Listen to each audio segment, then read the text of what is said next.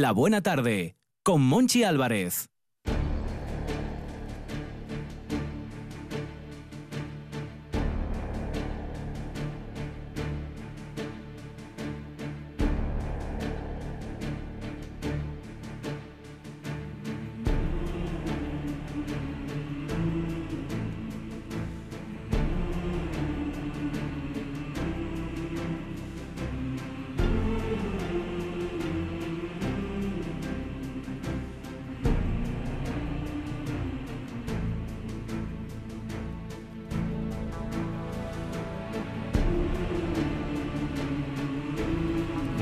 A la buena tarde un viejo amigo del, del programa y nosotros felices. Ángel Galicia, ¿qué tal? Buenas tardes, Monchi. Encantado de estar aquí contigo y con los oyentes de, de La Buena Tarde, que, bueno, de alguna manera eh, venimos aquí todos los años y ya se está convirtiendo en una especie de tradición. Hay que contar el proyecto Argo y algún oyente despistado puede decir, ¿qué es eso del proyecto Argo? Aquí está el creador del proyecto Argo. El Proyecto Argo es un, un grupo de, de viajeros eh, nucleados en torno, en este caso, a mi, a mi humilde persona como comandante, que siguiendo con la tradición de, de un, un gran viajero como fue Miguel de la Cuadra Salcedo, Mm. al que tuve el honor de conocer y colaborar con él durante varias expediciones de, de la ruta Quetzal, pues eh, decidimos eh, hace seis años emprender eh, cada, cada verano un viaje por, por América para descubrir pues eh, aquellos territorios que en, que en algún momento de la historia fueron parte de- de España Mm. y, y de alguna manera también eh, pues conocer sus, sus tradiciones, sus costumbres, su gente, su biodiversidad y por ende conocernos un poco también a nosotros mismos a través de esos viajes. Un viaje que pretende ser de alguna manera eh, ilustrado, no ir con los ojos cerrados, es decir, viajar a la griega y no a la romana. Y, y bueno, pues eh, ahí estamos, tenemos una- Conocer y no invadir. Efectivamente. Tenemos una página web que es eh, www.proyectoargo.com donde ustedes pueden conocer un poco más sobre el proyecto y bueno, se llama así pues por eh, el mito de la nave Argo construida por Argos, que fue la nave en la que en la que viajaron por mar los argonautas comandados por Jasón a buscar el vellocino de oro, aquella piel de, de- de oro de, de aquel carnero. En este caso, los argonautas son de carne y hueso, no son personajes mitológicos, son, son viajeros, aventureros, otros no son aventureros y se están convirtiendo en ello. Y, y estamos logrando pues que cada uno en la nave Argo pues tenga su propio papel, vaya encontrando su, su sitio y, y de alguna manera complementar esta tripulación que, que, bueno, eh, estoy muy contento porque nos ha llevado a muchos sitios y así va a seguir siendo. Este año mm, el enfoque cambia. Sí, Y, y el viaje es un viaje interior, un viaje al origen de Castilla. Lamentablemente, eh, este año, por, por- por el tema que todos se pueden imaginar, que no es otro que, que esta pandemia, tuvimos que suspender nuestro viaje rumbo a las Islas Encantadas, que fue como bautizó su descubridor a las Islas Galápagos. Así que el primer nombre era Islas Encantadas. Sí, sí, los españoles le pusieron las Islas Encantadas porque cuando llegaron a aquel rincón del mundo que está como a mil kilómetros de la costa de Ecuador, vislumbraron las islas a través de unas brumas que daban la impresión de que las islas aparecían y desaparecían. Qué ¿no? Era poético. un- Era, un, un fenómeno muy extraño para ellos y por ese motivo Fray Tomás de Berlanga y su expedición le pusieron ese nombre cuando las descubrieron en 1535, cuando por mandato del emperador Carlos I de España, Fray Tomás, junto con una, una comisión, fue como lego real hasta lo que era el imperio, antiguo imperio inca, para entrevistarse con eh, Pizarro y con Almagro, que estaban a la gresca para dilucidar las eh, delimitaciones territoriales que le correspondían a cada uno. Estaban repartiéndose eh, tanto los tesoros como las eh, jurisdicciones y no llegaban a un acuerdo, entonces el emperador envió a Fray Tomás de Berlanga, que parece ser que era una persona que tenía muchos dotes conciliadores. Y era un buen diplomático. Entre otros, entre dotes, porque este es un personaje muy curioso. De hecho, antes, de, antes del viaje, en el mes de febrero, invitado por el alcalde de Berlanga de Duero, don Jesús Vascones, estuve visitando la, la, población eh, soriana y, allí, bueno, pues, pues conocí un poco más de este personaje. Me regalaron un libro biográfico de su vida, que es muy interesante, que le he traído aquí para que usted le eche un vistazo. Y bueno, pues me enteré, por ejemplo, que, que, a Fray Tomás de Berlanga le había nombrado la, creo que era la UNESCO, como el, reconociéndole como el creador de la dieta mediterránea, porque fue eh, el personaje que introdujo en Europa, desde España, tanto el tomate como la patata y como el perejil. Ah, le, debemos a él Efectivamente. que tengamos en nuestras mesas patata, perejil y tomate. Estos tomates tan, tan buenos que tenemos aquí en las, en las huertas de, de Asturias. Son los mejores tomates del mundo. Por supuesto no, bueno, hubieran llegado en otro momento, pero bueno, llegaron de la mano de, este dominico que era, que era una eminencia en muchas cosas. Él, era también eh, vislumbraba eh, arquitectónicamente las, las, ciudades, les daba un marchamo eh, muy especial, ¿no? Pero era una especie de arquitecto también. Y fue el primero que ideó e imaginó un canal a través del istmo de Panamá. O sea, la idea que luego llevaron tres siglos después a cabo los, los primero creo que los franceses y luego los americanos, esa idea ya la tuvo Fray Tomás de Berlanga y así se la expuso al, al emperador, pero por costosa parece ser que la, la aparcaron. Por lo tanto, este, estamos, este, país no cambia ¿eh? con, el paso de los siglos. Estamos hablando de un hombre de, de Fray Tomás de Berlanga, un personaje eh, fascinante a, a, todas luces y lamentablemente muy desconocido que por otra parte es algo muy habitual con nuestros personajes históricos, ¿no? Que pues bueno, no nos, no nos los han trasladado, no nos los han enseñado, en algunos casos se han escondido, en otros casos, en otros casos, eh, pues por ejemplo, después de la guerra civil se hizo un uso de ellos, vamos a decir, partidista, ¿no? Entonces, pues ha quedado ese, ese marchamo, ¿no? De Colón, del Cid, de, Pelayo, ¿no? Es como que se asocian a ciertos idearios políticos y no tendría que ser así. El trincherismo, que también es algo muy español. Así es, así es. Las merindades el origen de Castilla. Mm, a mí me parece que esto da para varios capítulos, Ángel Galicia. Da para varios capítulos porque, como ya le digo, tuvimos que suspender nuestro viaje a, la Amazonía ecuatoriana y a las Islas Galápagos y bueno, variamos el rumbo y pusimos proa hacia Castilla.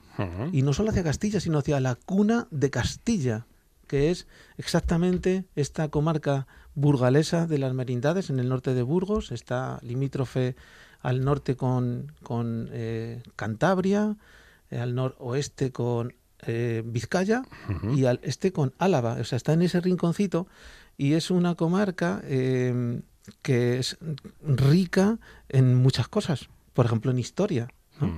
Tiene, tiene, todos los pueblos tienen sus casas blasonadas, sus conventos, hay iglesias románicas, hay, hay torres de defensa, porque claro, ahí es, ahí es la primera defensa que se hizo contra los contra los eh, las hordas no musulmanas eh, fue en el norte del, del, Ebro y era una zona de conflicto. Luego, luego se traspasó del Ebro a la frontera al Duero, pero las primeras, los primeros condados, el primer condado de Castilla fueron las merindades. Se llama así porque los merinos eran una especie de delegados reales que impartían justicia, recaudaban impuestos, eh, eran una especie de señores feudales que tenían en cada una de las siete merindades, hmm. ¿eh? porque eran pueblos reales, directamente de la corona. Por eso hay tanta riqueza. En cualquier pueblo de esos, Monchi, ve usted casas blasonadas, ya digo, eh, conventos, torres, bueno, es una maravilla. Además, la zona orográficamente es muy bella, con muchas eh, montañas, valles, cascadas, desfiladeros. ¿eh? A la gente le puede sonar de aquella zona, por ejemplo, Frías, ¿no? que es uno de los pueblos más bonitos de España. Precioso. Eh, Oña. Luego un poquito más cerca ya, eh, eh, limítrofe con el Valle de Valdivielso está eh, Orbaneja del Castillo y el, el, Cañón del Ebro, que eso ya, eso ya le suena más a la gente. Pero es una zona que yo recomiendo, nosotros hemos empezado a recorrerla este año y, y, y volveremos, volveremos porque entendemos que que hay que conocer España, Monchi. Es que nos vamos a morir sin conocerla. ¿Entiende usted? O sea, eh, la mayoría de nosotros ¿eh? vamos a morir sin conocer nuestro país en profundidad. Luego nos vamos todos a, ¿no? Vamos a Italia, vamos a, a no sé dónde, a Londres, a Nueva York. Hay y, que ejercer de turista en tu casa. Efectivamente. Es que, eh, ojo, también eso es importante. O sea, el, el, el viaje es, y el conocimiento siempre eh, complementan los unos a los otros, pero sin, sin, olvidarnos de lo que tenemos aquí. Es como en Asturias. Es que Asturias no solo es Covadonga y el Cabo Peñas y, y las ciudades. y No, no, es que hay muchas más cosas. Una ¿no? tierra plural, las por Asturias. Supuesto, por supuesto. Ángel Galicia, primer capítulo de las merindades. Si le parece, eh, la próxima semana seguimos. Eh, yo a su entera disposición. Muchísimas gracias. gracias. Como siempre, un placer. Que si liamos a hablar. Estás escuchando. Estás escuchando RPA, la radio autonómica. Nueve de cada diez guionistas de radio recomiendan escuchar La Buena Tarde. El décimo ahora trabaja en los alambres, pero también tiene la mala costumbre de comer todos los días. Escuche La Buena Tarde en RPA. La Buena Tarde con Monchi Álvarez.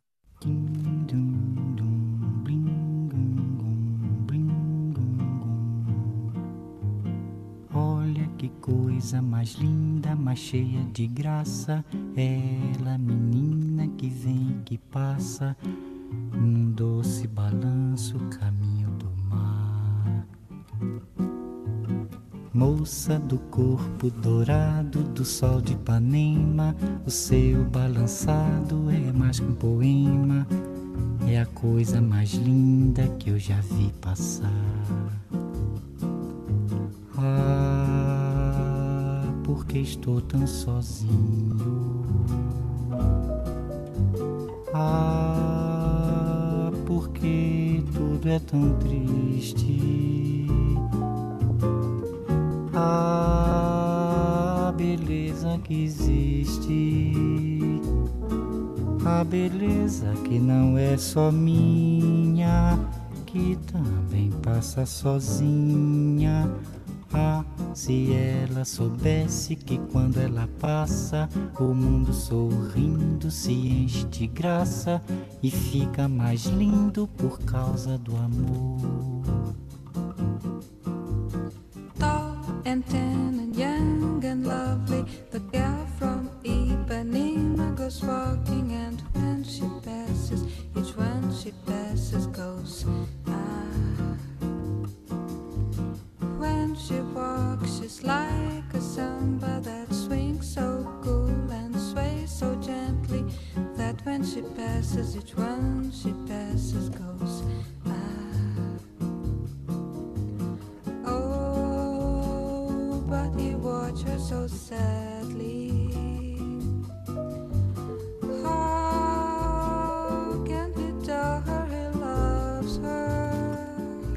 Grandes historias de amor en la buena tarde en RPA con Merche Toraño. Hola Merche. Hola, buenas tardes. ¿Qué tal estás? Yo bien. Te veo Bien. ra radiante. Estoy radiante. Guapísima. Es que esto del amor. ¿eh? Es, pone- es- pone es a uno- hablar del amor y, y de repente se te dibuja la sonrisa Se te en pone el la rostro. risa boba, ¿verdad? Sí, ¿qué le vamos a hacer? Es así.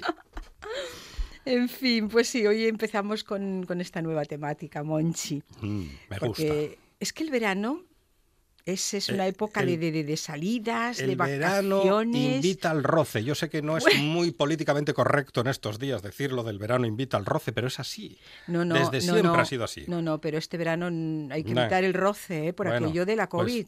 Pues, nada, con, con el codo. A mí el codo no me gusta. No. No, yo prefiero sali- saludar con la mano en el corazón Con y con una corazón. sonrisa, porque eh, lo del codo mm, me parece un poco vulgar y grosero. Me parece que nos estamos pegando Mm. O, codazos. o damos, o damos la mano, ponemos el gel extendemos el gel y luego damos bueno, la pero mano. mire, poner la mano en el corazón y sonreír a la otra persona es bonito. Es bonito, es un... A mí me gusta, a mí me gusta más. Bueno, y, y por eso, es, es- más que de roces, vamos a decir que es, puede ser un momento de encuentros, ¿vale? bien. ¿Eh? Sin roces. ¿eh?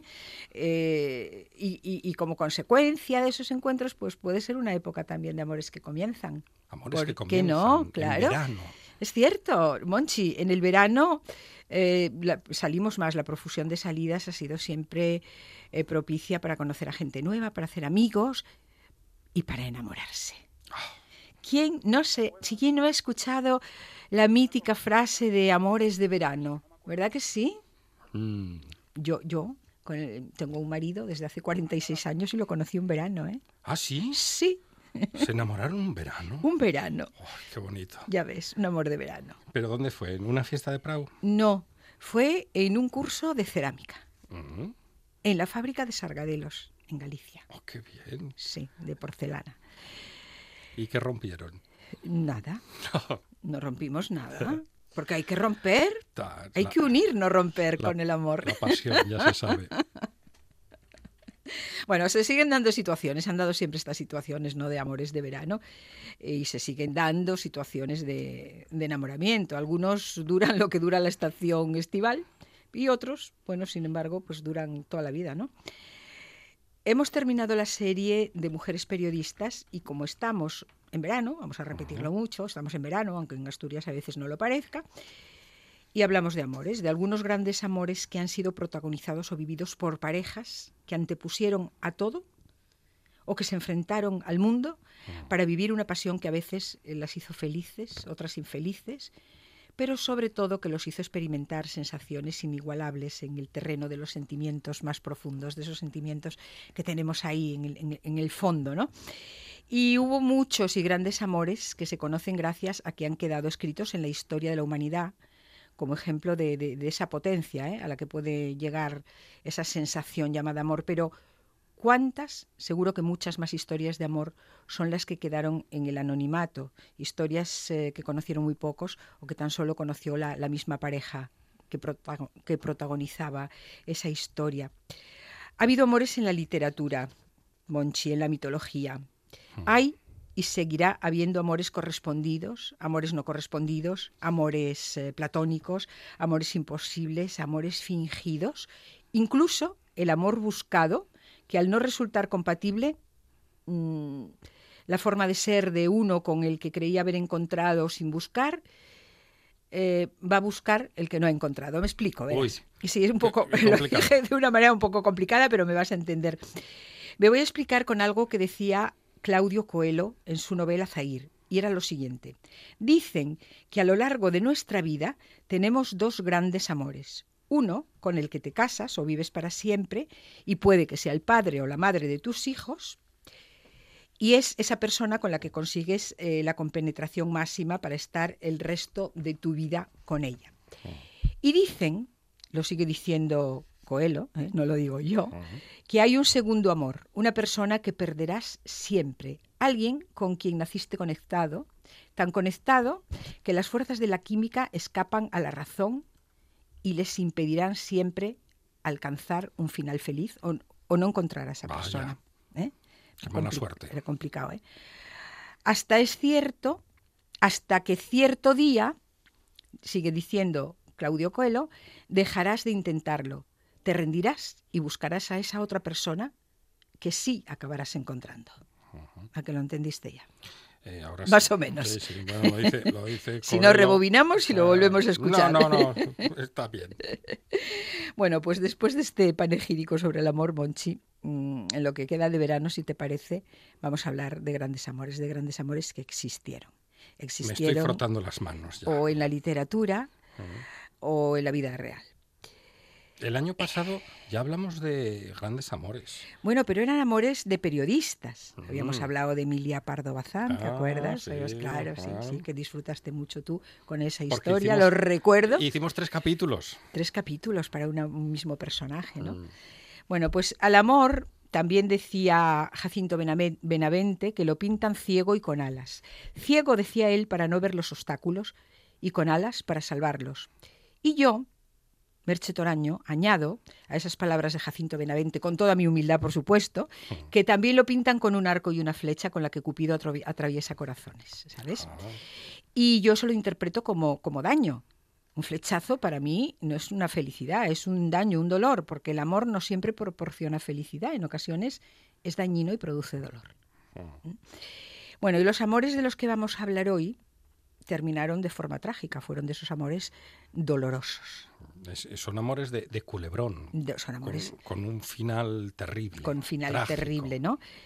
Y aunque en días sucesivos pues vamos a hablar de otros amores más recientes en el tiempo, hoy, para empezar la serie, creo que es obligado hacerlo con un amor universalmente conocido.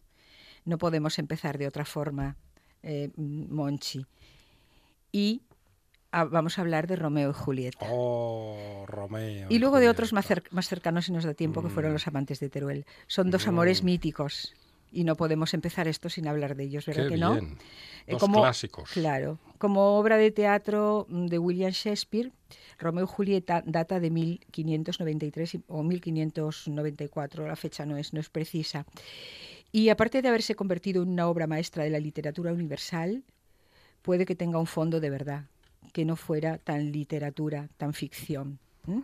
Puede que haya ese fondo de verdad, puede que haya que sea fantasía, pero mm, no es cierto, Monchi, que nos toca alguna fibra sensible pensar en un amor tan fuerte que llegó hasta la muerte y que traspasó fronteras hasta ser conocido en el mundo entero, ¿verdad que sí? Y, con esas familias enfrentadas. Y con esas familias. Los Capuleto y Sí, los sí. Montesco. Sí, porque esta historia tiene como protagonistas a Romeo Montesco y Julieta Capuleto, esas dos familias que tú dices rivales, y añade como escenario geográfico Verona, la ciudad de, de Verona, en el interior de Italia. Romeo y Julieta se conocen en un baile de máscaras y se enamoraron.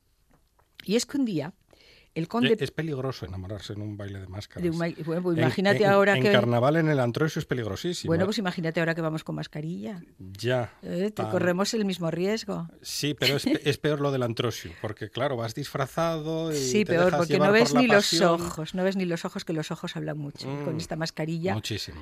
eh, se ven por lo menos los ojos. Los ¿no? ojos son sinceros. Pues sí, dicen que son el espejo del alma y yo creo que es verdad.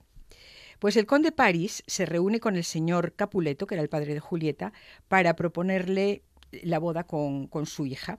Y el señor Capuleto le pide que espere dos años, a que Julieta cumpla 15, era muy jovencita, ¿no? Mm. Y mientras, la señora Capuleto y la nodriza de Julieta intentarían convencerla para que accediera a, a ese matrimonio.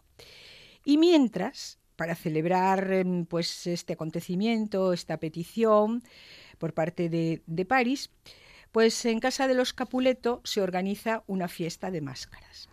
¿eh?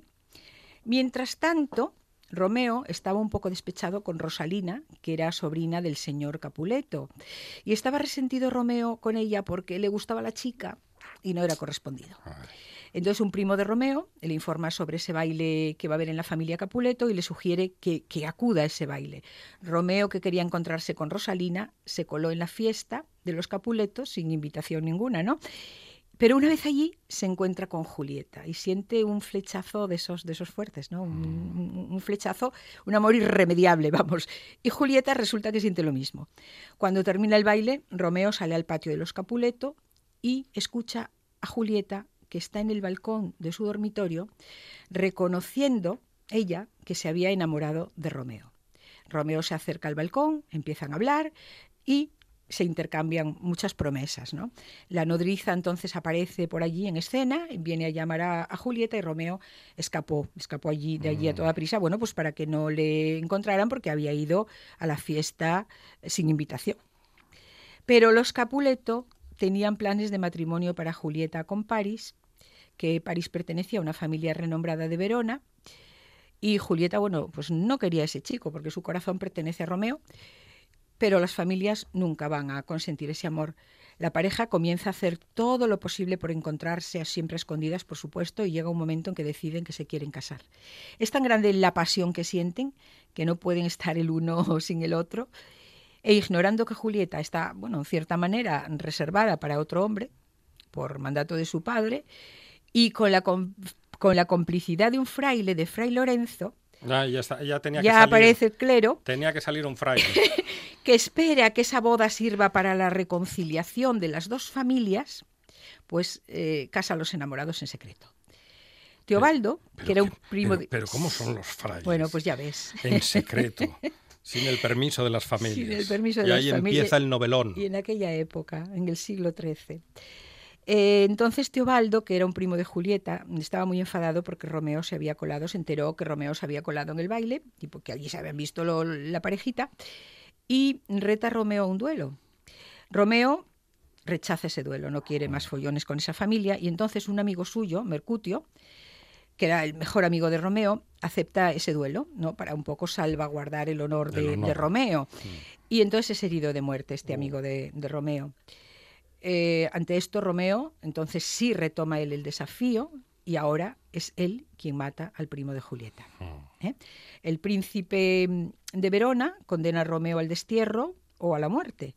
Y entonces Fray Lorenzo le aconseja a Romeo que escape a Mantua hasta que pueda ser, por lo menos hasta que pueda ser publicado su matrimonio con Julieta y entonces pueda reunirse con ella. ¡Huye, Romeo! Claro. Que- es pero- lo- Es lo, que dirían estos días atrás a Juancar. ¡Huye, Juancar! Sí, pero, pero no sé Juancar, pero Romeo, antes de huir, pasó la noche con Julieta en su dormitorio y consumaron Qué, el matrimonio. qué picarón. Y después ya huye a Mantua.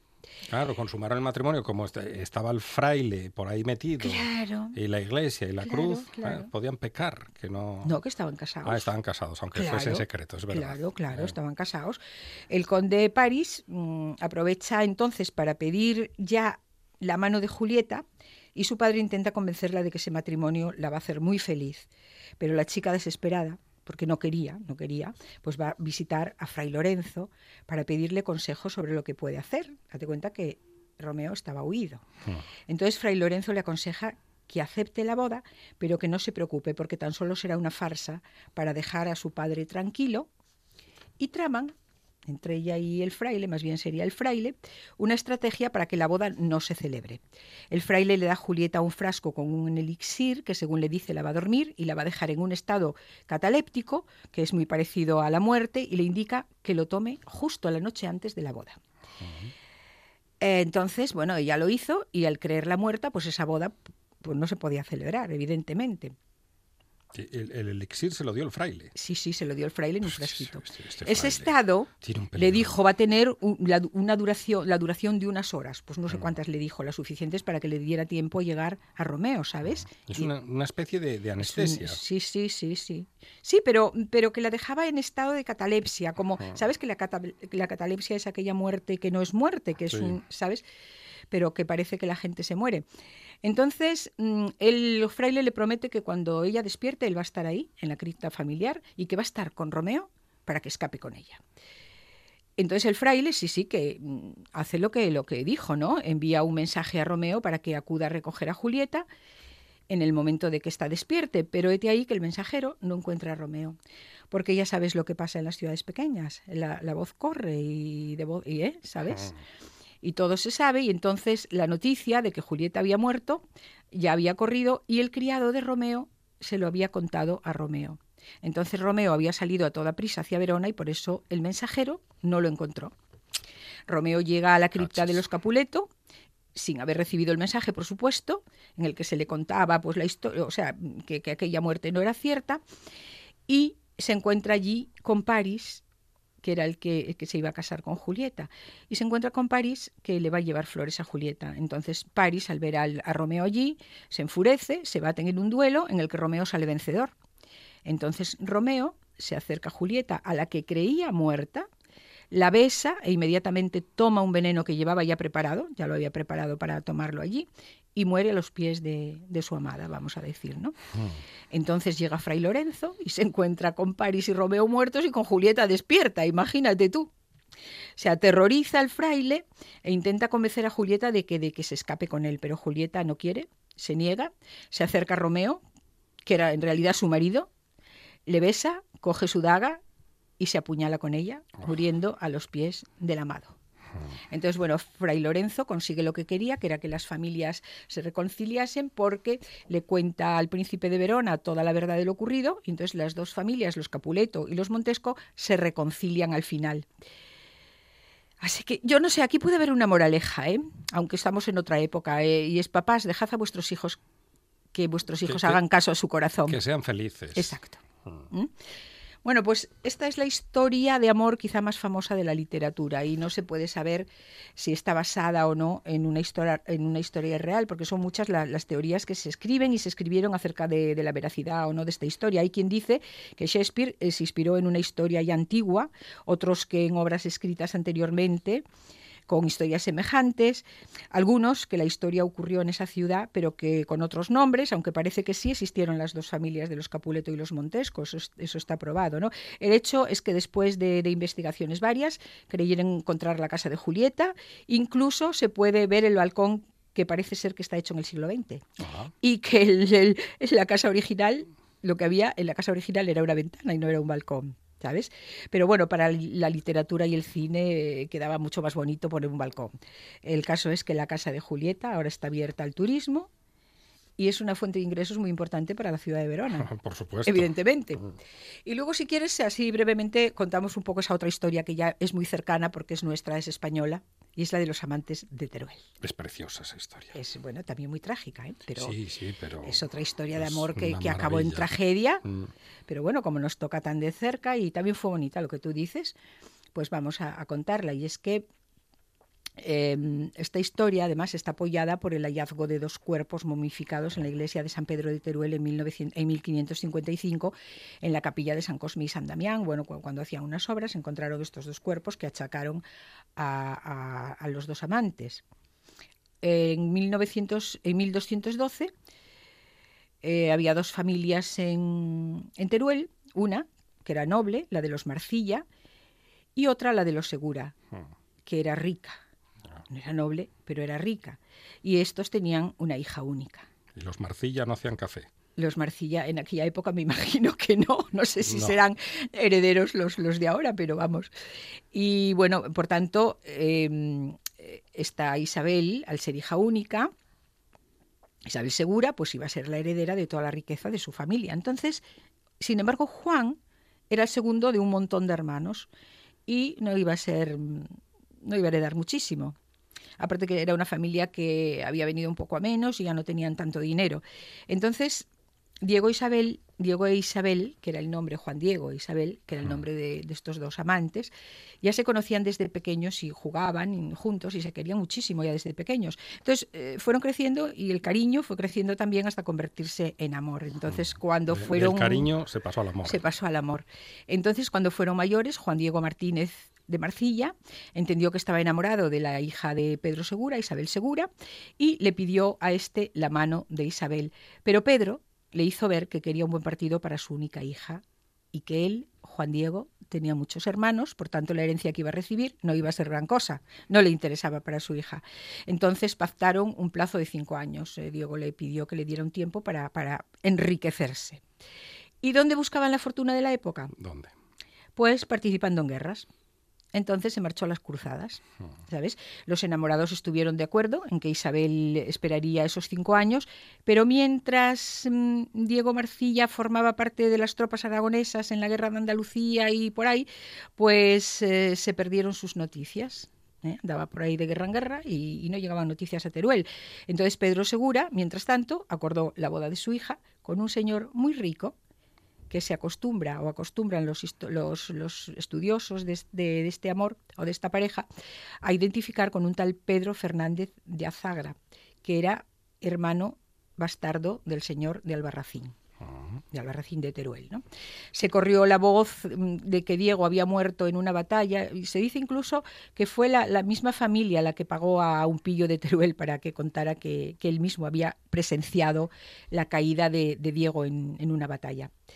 Eh, Isabel estuvo aguantando las presiones sin ceder a los deseos de su padre hasta finalizar justo la fecha en que Diego tenía que volver, justo los cinco años. Y al día siguiente de esa fecha en que cumplía los cinco años, Isabel se casó con, con este con Pedro Fernández de Azagra. Eh, eh, bueno, mm, fue también, por- a veces por eso también lo achacan a, literatura pura y dura, aunque parece ser que esta no, que esta fue una historia verídica, pero es que fue mucha casualidad del destino que ese mismo día, el día de la boda, regresa Diego. Mm. ¿sabes?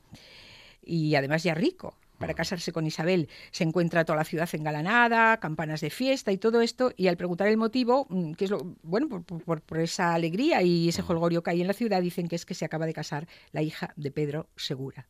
Llega la decepción. Diego enloquece de ira, imagínate tú. Luego ya mm, se calma un poco, recapacita y se da cuenta o piensa que Isabel mm, sí había cumplido el plazo. Pero él, claro, había llegado con retraso. Había llegado un día, un día más tarde y el plazo había expirado. Entonces decide ir a su encuentro, a la casa donde ya se había instalado con el eh, reciente marido, se encuentra con ella y mantiene una conversación bueno, una conversación no, más bien una disputa, ¿eh? porque ella le pide un beso, Isabel se lo niega y en el fragor de la discusión ella llega a decirle que lo aborrece, pero luego bueno hay una cosita de una historia detrás que cuentan por lo que, que parece ser que es por lo que Diego se retrasó. Entonces yo me imagino esta discusión ahora y no iba a ser el- en los mismos términos que la hacían en ese momento. Bueno, todo esto el marido dormía, como suele ocurrir en estos casos, No se enteraba de nada. Nada. El rechazo de ella provocó en Diego tal sensación que cayó muerto instantánea- instantáneamente. Yo me imagino que con tanta batalla igual venía Un un, poco tocado del corazón, claro, Mm. porque si no, solo porque ella le diga que lo aborrece, pues morirse así de golpe me parece un poco fuerte, ¿no? Bueno, muerto Diego, Isabel le cuenta al marido lo que ha ocurrido y sin que nadie se entere, lo llevan a la casa de su padre. Al día siguiente se celebran los funerales ante la conmoción, imagínate, de, de la población por esa extraña muerte, porque les parecía una muerte extraña. Isabel, desconsolada por lo ocurrido, al fin y al cabo Diego era su verdadero amor, se presenta en los funerales enlutada y con la cara cubierta con un velo, se acerca al cadáver de Diego y le da aquel beso que le había negado. Y en ese instante cayó muerta sobre él. Sus familias, bueno, los enterraron juntos para que no volvieran a separarse a, a buenas horas, ¿no? Mm. Y, eh, y así. Y yo te digo lo de los términos mm, que se, porque yo me- no me imagino esa discusión ahora que llega uno después de cinco años eh, porque la novia lo espera bueno de cinco años no aquí vamos a poner de cinco días bueno de cinco semanas porque aquí cinco años no espera a nadie ya No. eh, cinco semanitas, entonces ella le recrimina que tardó. Y es que parece ser, había algún rumor de que el retraso de Diego había sido porque, no vamos a decir que se había liado, no, que le había seducido la mujer del emir de Zaragoza. No Entonces, mm, bueno, pues él cuando quiso marchar, porque cumplía los cinco años, parece ser que ella hizo lo posible para que no pudiera ser. Entonces, bueno, se dice que él no estuvo con ella, que la rechazó, pero bueno, mm, yo me permito... Hay, hay dudas. Me permito, sí, el al- beneficio a- de la al duda. respecto. Eso, entonces, claro, imagínate esa discusión ahora, ¿eh? Isabel diciendo, eh, hijo de lo que sea, que me has Mm. tenido aquí haciendo el gilipollas mientras tú te tirabas a la otra, porque no O como se diga. Claro, porque no, no iban a decir, ay, que te he esperado y no has vuelto y el plazo ha cumplido. cáspita, Ay, Dios mío. ¿verdad? Caracoles. No, bueno, pues así es la historia. Y como Romeo y Julieta existen muchas versiones. eh, bueno, de Romeo y Julieta sobre la autenticidad de este relato, ¿eh? como del de Romeo y Julieta. Pero hay fechas y hay datos de distintas épocas que sitúan sitúan pues estas familias en, en la época y en el lugar ¿eh? de, de la historia. Incluso en la obra literaria también eh, existen lugares que, o, sea, o, se pueden ver lugares que existen. Y es muy probable, casi seguro, que esta historia de, de, de de Isabel y Diego sí que ocurrió. Y bueno, si quieres que dé un datito por si alguien va a El, Teruel. el último, sí. Eso, es que el mausoleo de los amantes de, de Teruel se inauguró en 2005 y está al lado de la iglesia de San Pedro en Teruel, en la calle Matías Abad 3. Se puede visitar. Yo estuve allí. Merece la pena la visita. Merche Toraño, grandes historias de amor. el, mar- gracias. el martes más. El martes más. Si siempre pides sidra. Si te emocionas cuando estás lejos de tu tierra. Si quieres que gane Fernando Alonso las carreras. ¿Por qué escuchas otras cadenas? RPA. La radio autonómica de Asturias. La nuestra. La buena tarde. Con Monchi Álvarez.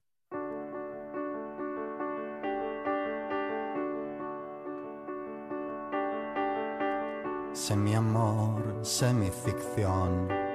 Sé mi túnel de la confusión, sé la rueda que en mí desvaría, sé libre, sé mía, quítame el sueño, hazme feliz, sé mi culpa, mi revés, mi desliz, hazme creer en quien soy todavía, sé libre, sé mía. Sé libre, sé mía, sé mi golpe de gracia, mi auge y caída. Mi mala aventura, mi trance, mi mal paso en la vida. Sé la pieza que hará un dominó de mi mundo. Sé el error más profundo en que pueda caer.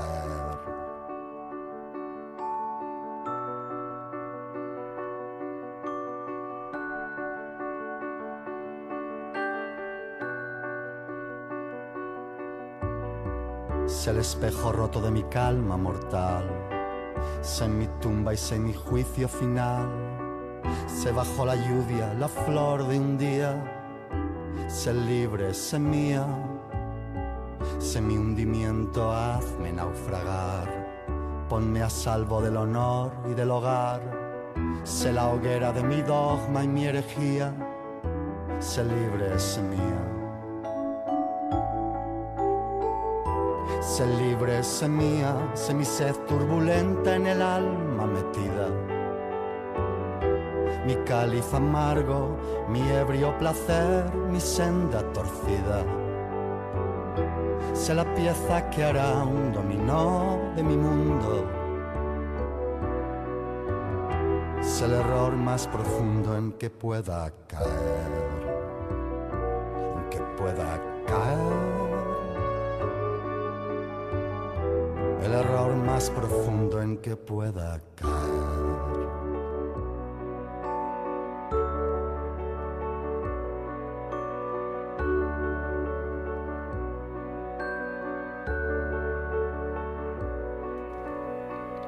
Ana Lamela, ¿qué tal?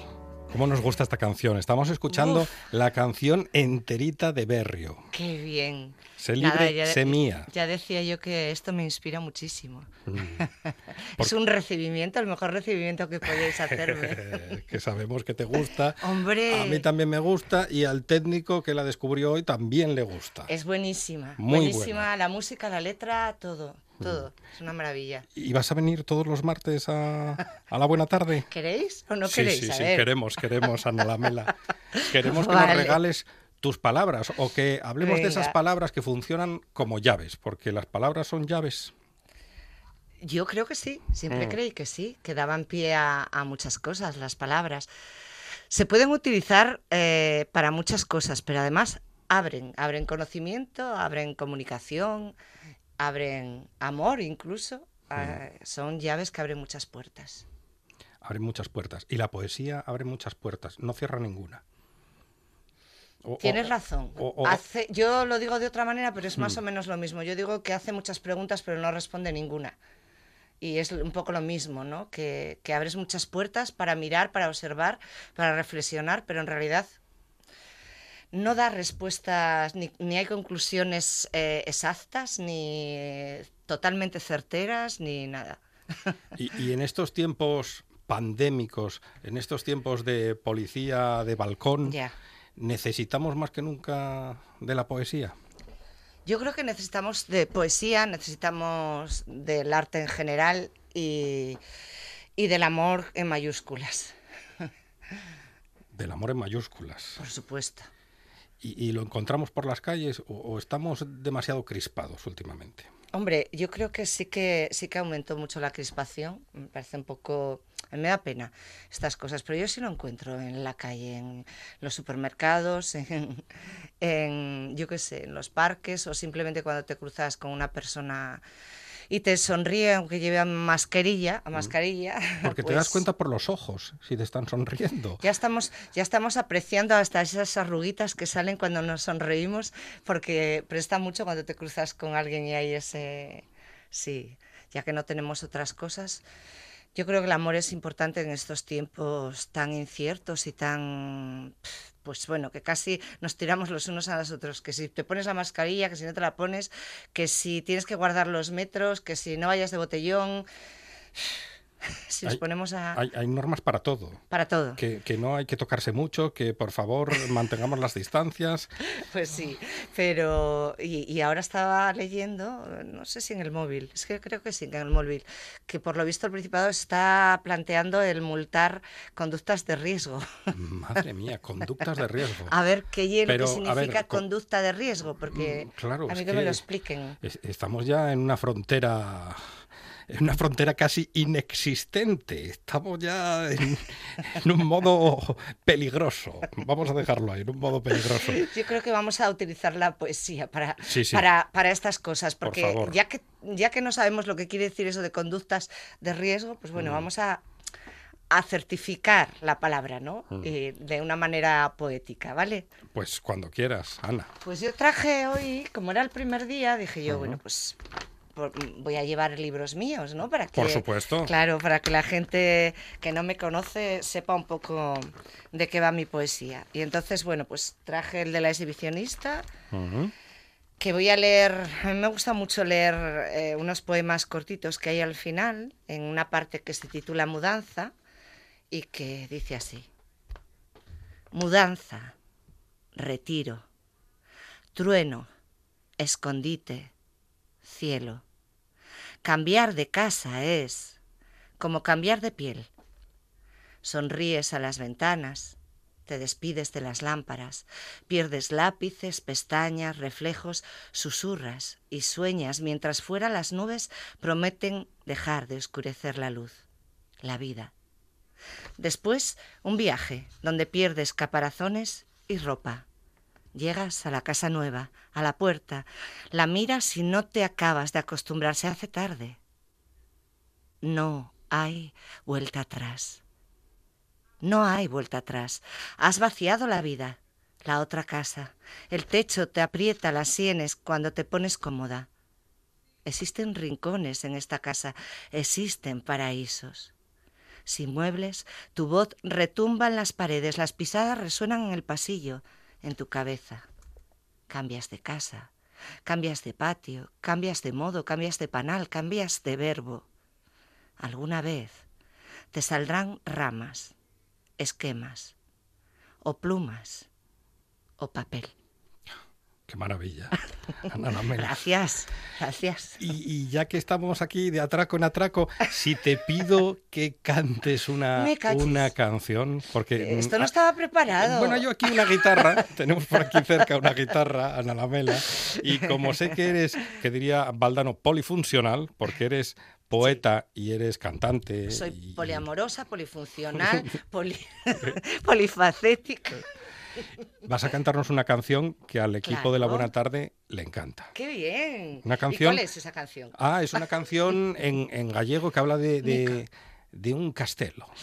Sí, es un proyecto muy bonito, Monchi. Yo Mm. creo que ya te lo conté, ¿no? Que fue un proyecto que hicimos entre una poeta gallega que se llama Emma mm, Pedreira y, y que bueno, ella empezó porque ella aparte de poeta es artista y, y- y hace muchas construcciones con papel y empezó Oh. con una cartulina construir un, un castillo y luego empezó a pedir colaboraciones, poemas, Se puede buscar en, el, en YouTube. Sí, está en YouTube, Mm. en mi canal. bueno, y entonces, pues ya como tenía un montón de poemas y que el castillo iba creciendo y creciendo y creciendo, le dije, a ver, yo no te voy a mandar un poema, te voy a hacer una canción. Y entonces pensamos en hacer un vídeo. Maravilloso. Y, y aquí está la canción, en galego, se titula Castelo de Mentiras.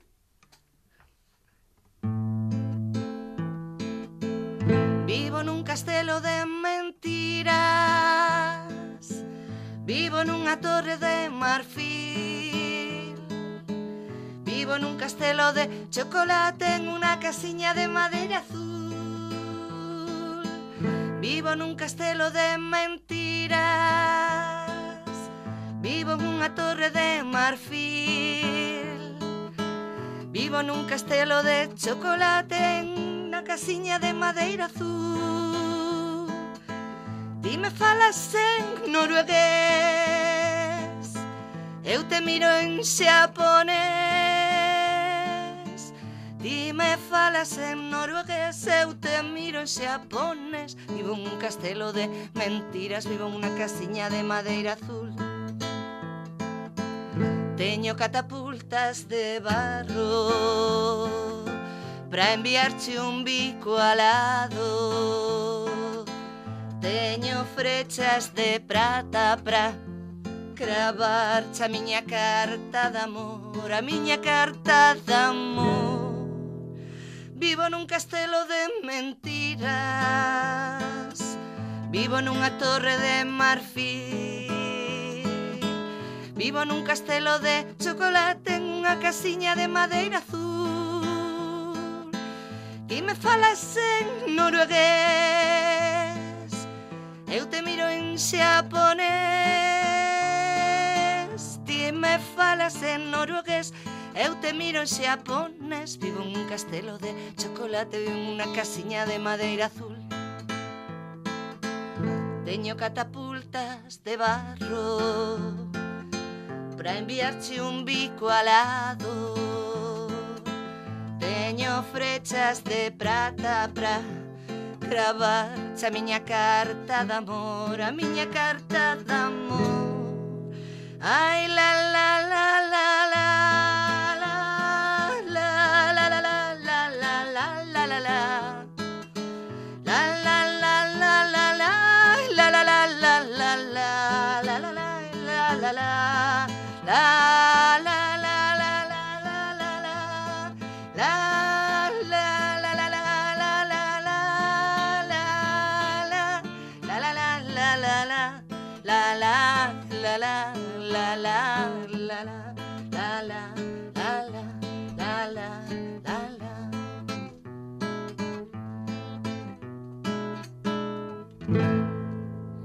Bravísimo, bravísimo, Ana Lamela en galego.